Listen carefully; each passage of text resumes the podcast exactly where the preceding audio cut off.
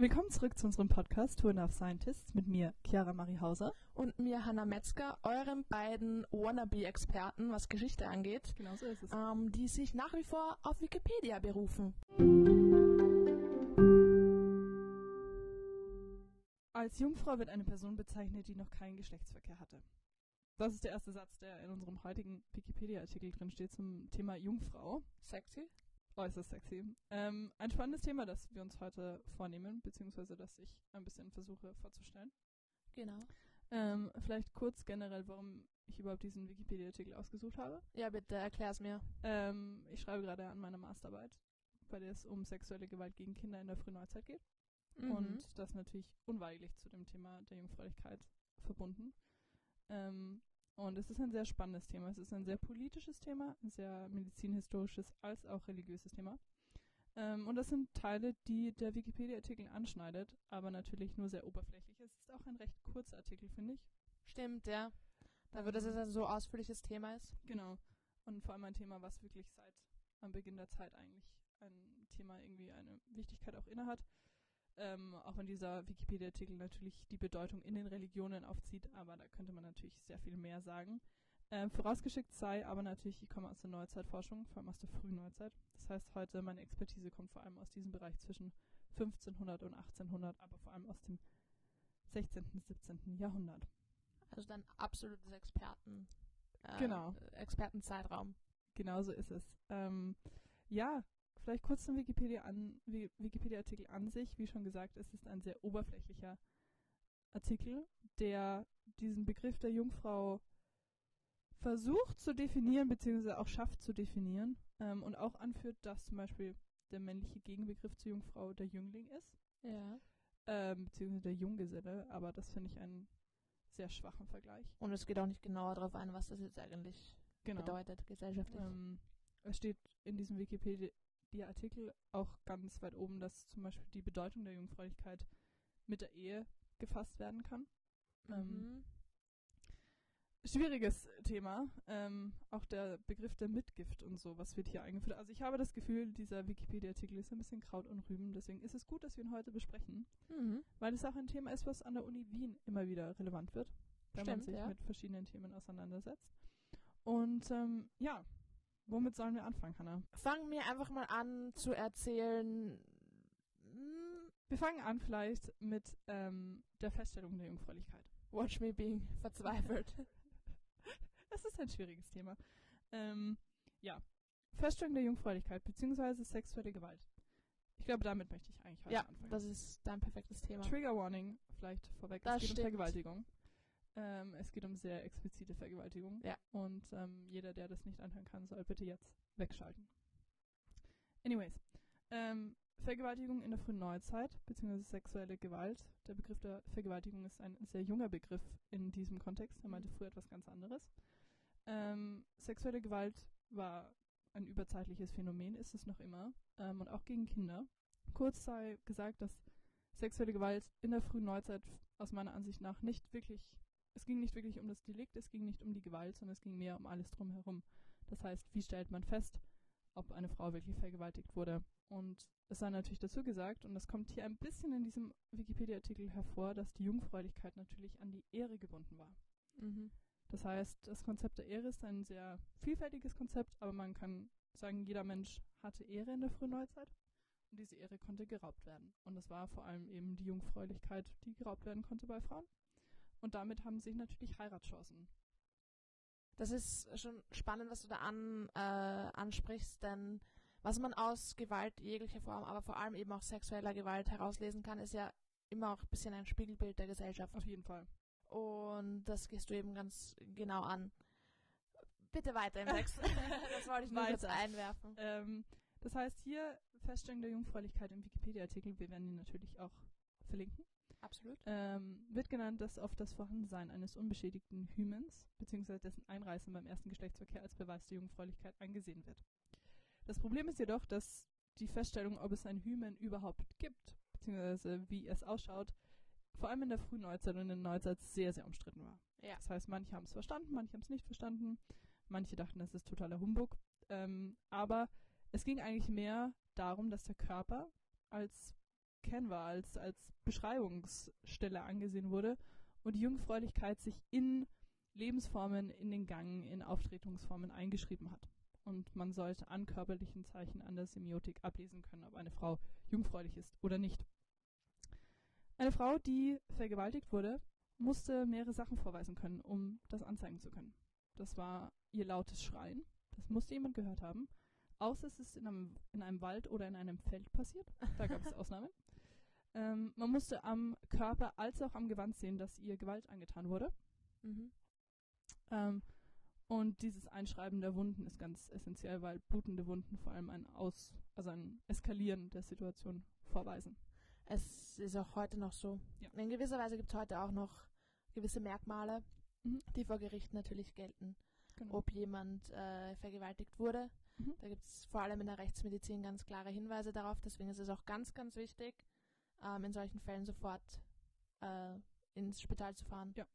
Und in Gewaltambulanzen. Äh. Mhm. Genau. Das nur als kleiner Einwurf zurück zu dir. Ja. Äh, nee, also es ist ein sehr wichtiger Einwurf, ähm, weil auch damals das Ganze musste innerhalb von 24 Stunden passieren, die Anzeige. Mhm. Und dann wurden die Frauen natürlich besichtigt. Auch, das möchte ich auch ähm, einwerfen, es gab natürlich auch, es ist, Vergewaltigung ist kein weibliches Phänomen. Das heißt, auch Männer können vergewaltigt werden und das war auch in der Frühneuzeit so. Hat nur einen anderen Begriff. Und zwar ist das die Sodomie. Das heißt, wenn True. Männer ähm, kleine Burschen zum Beispiel vergewaltigt haben, war das Sodomie. Das heißt, ein unnatürlicher Akt, ähm, der vorgefallen ist. Darunter fiel auch zum Beispiel Geschlechtsverkehr mit Tieren. Ich muss dich da ein bisschen unterbrechen. Ähm, inwiefern ist denn Vergewaltigung, also Vergewaltigung ist kein weibliches Phänomen, ähm, zumindest die Opferschaft nicht. Ja. Inwiefern kann man da von der Täterschaft als männliches Phänomen sprechen? Es ist sehr schwierig. Ähm, also ich kann nur aus meinen Forschungen sagen, ich bin bis jetzt auf keinen Fall gestoßen, wo eine Frau eine Täterin war. In ich der schließe- Frühneuzeit, in der ja. Ich schließe es nicht aus. Es ist auf jeden Fall passiert. Die Frage ist immer in solchen Situationen, inwiefern das überliefert Genau. wurde. Das muss man immer Ähm, mitdenken. Mich, wir müssen natürlich eben sagen, einerseits Krieg, 30-jährige Krieg hat sehr Mhm. viele Akten zerstört, Brände, was auch immer. Aber natürlich kam es auch oft einfach nicht zum Anzeigen, wie schon gesagt. Das Problem der Ehre ging auch bei Männern so. Der Ehrverlust war das Ja. größte Problem eigentlich in ihrer, in ihrem Zusammenleben. Ähm, Die katholische Kirche hat da sicher ein paar Leichen im Keller. Die Kirche angeht. auf jeden Fall. Also ähm, mir liegt, oder es gibt Fälle, wo zum Beispiel auch genug geistliche kleine Kinder ähm, vergewaltigt haben. Das ist ein aktuelles Phänomen, was es aber auch in der Frühneuzeit gab. Ähm, für beide Geschlechter. Aber also mir ist bislang kein Fall untergekommen, wo eine Frau eine Täterin war. Ja, das war, äh, finde ich spannend. Finde ich spannend, ähm, weil das natürlich, ja, eben wieder ein Spiegelbild der Gesellschaft ist. Mhm. Ähm, du hast den Ehrbegriff angesprochen. Ja. Und du hast erwähnt, dass die Ehre etwas ist, was man hat, aber Mhm. eben was auch weggenommen werden kann. Aber das betrifft natürlich nicht nur, und das ist ein Problem der frühen Neuzeit, einen selbst. Mhm. Also wenn man selbst die Ehre verliert als Frau, Mhm. dann spiegelt das ja natürlich auch Die Familie die mit. Familie mit. Ja. Bitte möchtest du dazu ein bisschen mehr sagen? Ja, also man kann eine, äh, ich finde, einen, einen Strich ziehen zwischen ähm, sexuelle Gewalt gegen Kinder, also junge Mädchen, als auch dann erwachsene Frauen. Weil der Angriff gegen kleine Kinder war auf jeden Fall der Angriff auch gegen die Familie. Ähm, und das war auch bei jungen Frauen so, aber ich finde in einer ganz anderen Art und Weise. Ähm, weil da ging es wirklich dann mehr um die Frage der Heirat. Das heißt, wir hatten natürlich ein sehr frühes Heiratsalter. Also es ist ein bisschen stereotypisch überliefert heutzutage. Es gab auch genug Frauen, die erst Mitte 20, Ende 20 geheiratet haben. Aber es kam natürlich vor allem bei adeligen Familien vor, dass die Kinder sehr früh verheiratet wurden. Wenn davor lag, dass die Frau nicht mehr rein war, sondern dass sie befleckt war ähm, in einer vorehelichen Zusammenkunft. Und das kann auch mit Gewalt sein. Aber das ist ein riesiges Problem. Und ich möchte einwerfen, dass das Konzil von Trient im 16. Jahrhundert eingeführt hat, in der, ich denke, 24. Sitzung, dass vergewaltigte Frauen und Mädchen ihren Vergewaltiger heiraten können. Das war nur in der Kirche und nicht im weltlichen Gericht möglich. Sympathisch. Äußerst sympathisch. Das heißt, ähm, wir sehen hier wirklich, dass wie viel Einfluss die Kirche hatte. Ähm, und es gibt auch genug Fälle, bei denen dann vergewaltigte Frauen ihren Vergewaltiger geheiratet haben, weil sie sonst keinen Mann gefunden hätten. Das ist jetzt von mir ein kleiner seltsamer ähm, Einwurf. Es geht ein bisschen darum, also ich möchte eine Buchempfehlung Mhm. äh, geben. Darauf läuft es hinaus. Es ist aber keine wissenschaftliche Literatur, Okay. sondern es ist ähm, Lessing. Ich weiß nicht, Mhm. ob du den kennst. Ja, Es geht jetzt nicht um Ver Vergewaltigung, sondern wer ein bisschen mehr ein Gefühl dafür kriegen wollte, wie äh, will, wie es im 18. Mhm. Jahrhundert mit dem Ehrbegriff aussah und wie ähm, auch soziale, der soziale Status mit Ehre verbunden Mhm. war und eben auch in diesem Zusammenhang äh, Jungfräulichkeit und, und Sex. Mhm. Der sollte Emilia Galotti lesen. Auf jeden Fall. Unbedingt bitte. Ähm, ich hätte eine zweite Empfehlung und zwar ist das Frühlingserwachen von Wedekind. Ja. Also auf jeden Fall zwei Theaterstücke, ähm, Dramen, die man lesen sollte. Genau. Vielleicht gleich zur Buchempfehlung weiter. Gerne. Ähm, ich möchte kurz ein paar Namen nennen, beziehungsweise liegt mir ein Buch vor und zwar heißt es Sex and Punishment: 4000 Years of Judging Desire. Ähm, kann ich nur sehr empfehlen, wenn man sich mit dieser Frage der Gesellschaft und der Kirche auseinandersetzen möchte. Und dann, Halt, stopp. Von wem ist es? das ist von Eric Berkowitz. Okay, jetzt weiter. Ähm, dann möchte ich einen Namen nennen, der uns allen bekannt ist, jeden, zumindest der unseren Podcast hört. Und zwar ist das Maren Lorenz. Maren. Lorenz ähm, hat sehr stark zu diesem Thema geforscht. Ähm, und auch meine Masterarbeitsbetreuerin Dorothea Nolde hat sehr viel dazu gemacht. Kann ich nur sehr empfehlen. Zum Beispiel auch ähm, ihre anderen Publikationen wie Gattenmord. Ähm, ein Thema, was sehr spannend ist. Lieben wir. Lieben wir, aber dazu, na, dazu geht es heute, oder darum geht es heute nicht sonderlich. Aber ja. Ähm, ja, also wir haben es hier mit einem Phänomen zu tun, einem gesellschaftlichen Phänomen, was sehr viel widerspiegelt ähm, und auch Gesellschaftsrollen und Normen hinterfragt, aber auch sehr stark aufzeigen kann. Absolut. Wir waren bei der Feststellung der Jungfräulichkeit. Da sei eben vielleicht nochmal darauf zurückzukommen, dass wirklich im Beisein von einer Hebamme und von einem Arzt Kinder und Frauen visitiert wurden, um festzustellen, ob dieses Opfer wirklich vergewaltigt wurde. Ähm, denn daran hing natürlich auch alles weitere, das heißt, wie mit den Tätern umgegangen wurde. In der frühen Neuzeit war der Tatbestand dann eigentlich mit einer Todesstrafe, mit dem Köpfen zu bestrafen. Ähm, aber das war natürlich, sobald es, also da ging es rein um den Akt der Penetration. Und ähm, wenn es nur sozusagen unter Anführungszeichen anfassen war, aber keine wirkliche Penetration, gab es kein Köpfen, sondern vielleicht nur eine Geldstrafe. Lucky bitch. oh well. Ähm, ich wollte nur kurz auch noch einwerfen, einen etwas lustigeren Aspekt.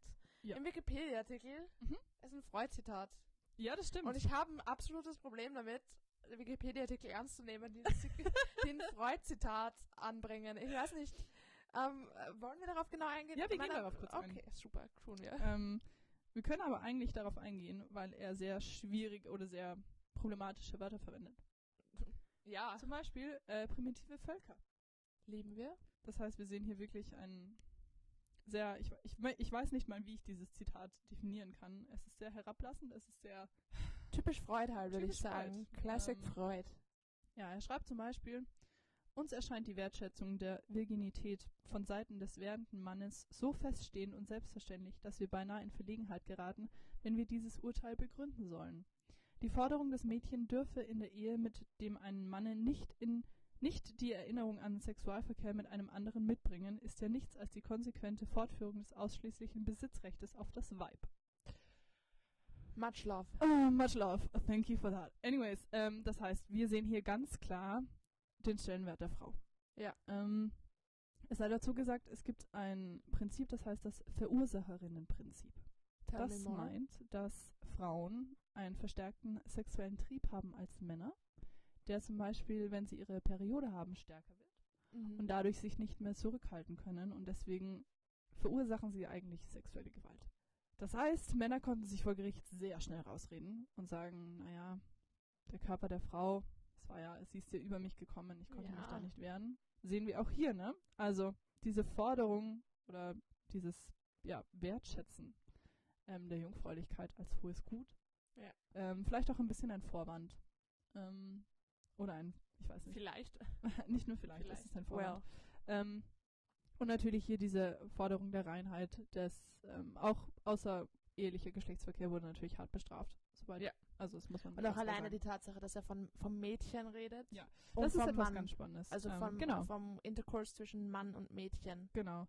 Ähm, es sei dazu gesagt, dass ähm, Mädchen, also dass ab dem zwölften Jahr sozusagen es keine Kinder mehr waren, sondern halt dann schon Als Jugendliche, Erwachsene. Ähm, bei Männern war es ab 14. Ja. Ähm, das heißt, wir sehen hier ganz stark natürlich, wie du schon sagst, Mädchen und Mann. Das ist eine ganz, ganz klare Gegenüberstellung von zwei Altersgruppen, Ja. ähm, die hier aber natürlich legitimiert werden. Was will denn ein alter Mann denn auch mit einer alten Frau? Genau so ist es. Ein sehr schwieriges Thema. Ähm, da ist natürlich auch die Frage, wie definieren wir alt? Ähm, aber ja, also das Ganze stammt aus ähm, 1908, einer Abhandlung zur Sexualtheorie, das Tabu der Virginität. Ach. Ich glaube, weiter müssen wir nicht wirklich auf ihn eingehen, Das löst bei mir schon so leichte Reize danach aus, so ein Feuerzeug so zu knipsen ja, und anzuzünden, Dinge anzuzünden. Mhm. Das ist das, was in mir hochkommt. ja, das verstehe ich sehr gut. Wir haben hier, wir können einen Molotow-Cocktail mit dem Whisky bauen. Ja, let's Ähm, do it. Da sind wir wieder beim Thema der Gewalt. Ja, also ich glaube, Freud lassen wir hinter uns, weil Freud Bitte, nichts, äh, kein Sofort. Freund von, von uns beiden ist. Freud. Wir freuen uns Auch nicht wenn über lieb Freud. sind. Nein, wir freuen uns wirklich nicht. Ähm, ja. Was vielleicht ganz spannend ist, ist, dass der Wikipedia-Artikel, was du schon angesprochen hast, diesen Begriff des Mädchens hervorhebt. Mhm. Ähm, und hier meint eben jungfräulich, meint unberührt, rein, frisch. Ähm, und so wurde auch ein Junggeselle bezeichnet. Im 14. Jahrhundert ein unverheirateter junger Handwerkerbursche. Ähm, seit dem 16. Jahrhundert allgemein für unverheiratete junge Männer. Super. Ähm, das heißt, wir haben hier ein Wort, das universal eingesetzt werden kann, aber ganz klare Normen und Stereotypen mit sich bringt. Ja. Apropos Begriffe Mhm. und Begrifflichkeiten. Das Wort Jungfrau hat eine ganz klare werbliche Konnotation Ja. und du hast vorher beim Vor also als du den Wikipedia-Artikel vorgestellt hast, schon ähm, kurz mehr oder weniger das männliche äh, Gegenwort Ja. ähm, vorgestellt. Aber äh, welche Bedeutung hatte denn ein, die männliche Hm. Jungfräulichkeit im Mittelalter in der, oder in der frühen Neuzeit vor allem? Ja, das ist ein bisschen schwierig, weil, also natürlich, wie schon gesagt, außerehelicher Geschlechtsverkehr war natürlich ein absolutes No-Go für beide Geschlechter. Ja. Aber, so wie es mir scheint, war das natürlich bei Frauen was ganz anderes. Mhm. Ähm, das heißt, bei Frauen gab es wirklich so einen Berg an Erwartungen, an Normen, die sie einhalten mussten und bei Männern war es eher ein sehr flapsiges Upsi. hoppala, passiert schon mal. Ja. Ähm, weil natürlich auch auf seinem Körper keine Einschreibung gab. Natürlich. Das heißt, es gab kein gerissenes Hymen, es gab keine Durchtrennung, Nachweis. Kein Nachweis. Ähm, und sie konnten sich viel schneller auch rausreden, weil sie mussten keine Schwangerschaften austragen. Und natürlich hatten Männer eine komplett andere Stellung in der Gesellschaft. Genau so also ist es. Ähm, das heißt, es ist natürlich etwas, also sie sollten eine Jungfrau sein, aber es war eine ganz andere Erwartungshaltung. Aber muss Frauen. nicht. aber muss nicht. Kann, aber muss nicht. Ähm, ja, ich finde das äußerst spannend, ähm, weil wir können natürlich auch zur heutigen Diskussion ganz viele Parallelen ziehen. Ja, da hast du absolut recht. Also ich habe mir da im Vorfeld äh, ein paar Gedanken dazu gemacht und ein paar mehr oder minder gute feministische Podcasts angehört. Okay. Ähm, ich finde es spannend, weil heute, wir, sind, wir leben in einer Zeit, wo man Kinder haben kann, theoretisch als Frau, Mhm. ohne Sex zu haben. Ja. Also man kann literally sich Maria nennen und jungfräulich Mhm. Kinder gebären. Mhm. Okay, dream, actually. Goals. Actually, Absolut Goals. oh my god, now that I thought of it. Das klingt nach einer guten Hannah hat ein Idee. neues Lebensziel. Ja, absolut. Nee, aber das finde ich irgendwie crazy. Mhm. Und es ist halt vor allem, also die Idealisierung der Jungfrau, das habe ich herausgefunden, ist ja eine klare Unterscheidung vom Christentum Mhm. zu anderen Religionen. Weil andere Religionen haben eben einfach diese Grundvoraussetzung, dass eine Frau in der Ehe, also in Mhm. die Ehe jungfräulich eintreten sollte. Mhm. Ähm, welche komischen äh, Traditionen das mit sich bringt, darauf können wir gerne später noch ähm, kommen. Aber in der christlichen Religion hat diese Idee der Jungfräulichkeit und der jungfräulichen Frau eine richtige, also äh, äh, Jungfrau Maria ist Ja. das Ebenbild dieser Ja. Idee äh, eines höher gestellten ähm, Wesens, Mhm. quer, mehr oder weniger, ähm, das sich unterscheidet von anderen Religionen und das ich sehr, sehr spannend finde. Ähm, also diese geistliche Fortpflanzung als Ideal Ja. einer Frau ähm, und dass die Jungfräulichkeit eben ein Symbol dessen ist. Ich finde es sehr spannend, weil wenn wir uns überlegen, diese, ähm, Adam und Eva Geschichte. Und dann diese Verdammnis der Frau, weil sie ja den Mann eigentlich in die Verdammnis gezogen hat und das für die Strafe der Periode und der Schmerzen und all diese Dinge. Und dann haben wir plötzlich Maria, die wirklich, wie du schon sagst, als nichtmenschliches Wesen eigentlich, als Gottheit fast verehrt wird. Ähm, Zumindest bei den Katholiken. bei den muss ich jetzt Katholiken als, natürlich, natürlich, als. Evangelische muss ich das jetzt kurz Natürlich. einstreuen. Ähm, ich als mittlerweile ohne Bekenntnis kann da ein bisschen beidseitiger. Ich Aber- auch ohne Bekenntnis, aber zahle halt Kirchensteuer. Oh boy. ähm, anyways. Bleiben wir noch kurz bei dem Ja. Thema. Also ich möchte kurz sagen, weil ich habe herausgefunden, es gab Mhm. in Paris eine Demo 2013, Ja. wo es um die Zulassung von Homo-Ehe äh, ging und auch um die Adoption, also um die Adoption möglich zu machen für zum Beispiel schwule Männer. Ja. Und da gab es einen Werbeslogan, den ich jetzt ähm, nicht auf Französisch wiederholen werde. Sophie Kampitsch, wo bist du? Ja, leider. Ähm, also ich, ich habe einfach zu sehr Angst, dass meine Französischlehrerin aus der Schule möglicherweise irgendwann einmal über diesen Podcast stößen, stoßen könnte oder es in ihr, ihr irgendjemand zusendet und dann werde ich geköpft nach Ja. französischer Tradition und das, das wollen wir nicht. Aber dieser, ähm, dieser Spruch oder diese Aufschrift hat eben, äh, ist übersetzt mit Jesus hatte zwei Väter und eine Tragemutter. Ja. Und das finde ich eigentlich. Das ist äh, krass. We like that. Also, also Ja. Heiligen Geist, Ja. Gott und Maria, die ihn ausgetragen hat. Und Josef noch irgendwo zwischendurch. Genau. Aber der hatte keine große Rolle, weil. nee, gar nicht. ja, eigentlich. eben. We don't care about him. He's no homeboy. Gibt's, es gibt eine heilige Maria, forgot gibt es einen about him. heiligen Josef? Ja, sicher gibt's Ja, einen s- Heil aber, natürlich gibt es den. aber nicht in diesem Zusammenhang. Das fand ich nur einen, einen spannenden Aspekt. Ist es auch. Wollen wir uns jetzt widmen den absurden Traditionen. Und ich. Schauen Sie. Also, wir, also ich bin ja. mm. Schwierig. How do I not start a shitstorm? Tradi Traditionen können ja was Gutes sein. Ähm, sie halten Kulturen aufrecht und sind dafür zuständig, äh, Identitäten zu bilden. Mhm. Aber sie sind halt sehr, sehr oft auch mit Gewalt verbunden. Ja. Und sie sind, äh, darüber weißt du mehr als ich. Und das ist bis heute so. Mhm. Einer der größten äh, Schlagzeilen, die mir äh, entgegengesprungen sind, als ich das äh, gegoogelt habe oder mich darüber informiert habe, ist, dass 2021 Indonesien Mhm. den Zwei-Finger-Test für Rekrutinnen des Militärs und der Polizei abgeschafft hat. Mhm. Ich weiß Ja. nicht, was ich dazu noch sagen soll. Ähm, und so, solche Aspekte finde ich einfach bis heute spannend. Mhm. Ähm, ich kann dazu eigentlich gar nicht mehr sagen. Es ist interessant, welchen Stellenwert Jungfräulichkeit heute noch hat. Ich Welch hohen. Ähm, schau dir in Afrika die Verstümmelung an, Ja. Die heutzutage noch immer natürlich, bitte, wir möchten hier keine Generalisierungen. Afrika ist ein riesiger Kontinent, das möchten wir gar nicht vornehmen hier. Ja, natürlich. ähm, aber natürlich noch in einigen afrikanischen Kulturen vertreten. Ähm, auch heute noch. Und zwar ganz oft. Ähm, das heißt, wir haben hier auch wieder Sex and Punishment eigentlich. Ja. Ähm, diese Entkoppelung von Lust und Leidenschaft zu Verdammnis und Strafe. Und auch einfach diese Absurdität, um jetzt wieder ein bisschen wegzugehen von grundsätzlicher Gewalt, äh, diese Absurdität, dass ein so ein, man kann mittlerweile sagen, also Jugendfreundlichkeit ist ein soziales Konstrukt. Auf jeden ich glaube, da sind wir uns einig. Ähm, und dass so ein soziales Konstrukt einen so wichtigen Stellenwert hat. Also es gibt Traditionen, beispielsweise es gibt in Armenien die Tra- Tradition des roten Apfels, wo ein blutiger Laken nach der Hochzeitsnacht Mhm. der Familie präsentiert wird Mhm. um quasi zu beweisen, dass äh, die Ehefrau jungfräulich in die Ehe gegangen ist. Auch ein Schwachsinn es eigentlich. Genau, es gibt ja eben diese Grundvoraussetzung, dass ein ne? Hymen, wenn es reißt, Ja. ähm, blutig ist und also oder zu Blut führt und Ja. dann halt ähm, genau und so eine ähnliche Tradition gibt's auch in, in Nigeria. Mhm. Da wird der Mann vor der Hochzeitsnacht mit einem Taschentuch ausgestattet und das wird dann auch der Familie präsentiert. Mhm. Ich möchte doch keinesfalls sagen, dass das natürlich jetzt in ganz Armenien oder in oder auch Wir machen kein in ganz Nigeria der Fall ist. Ja.